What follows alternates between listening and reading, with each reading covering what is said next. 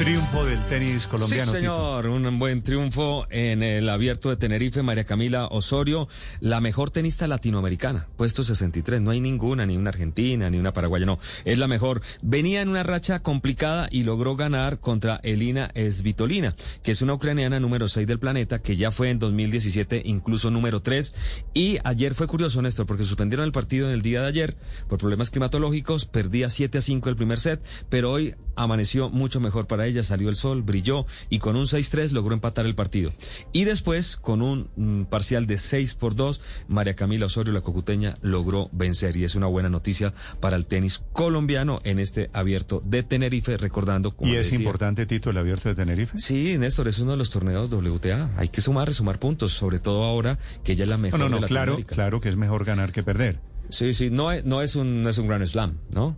Pero es de esos puntos. Ni es mil, ni es 500. Sí, pero es un 250 WTA. 250. Por ejemplo, acá estamos jugando un Challenger de Bogotá, que hay jugadores, está Galán número uno, ah. y es un 80. Imagínense, Challenger 80 y hay buenos jugadores. el tenis es muy difícil.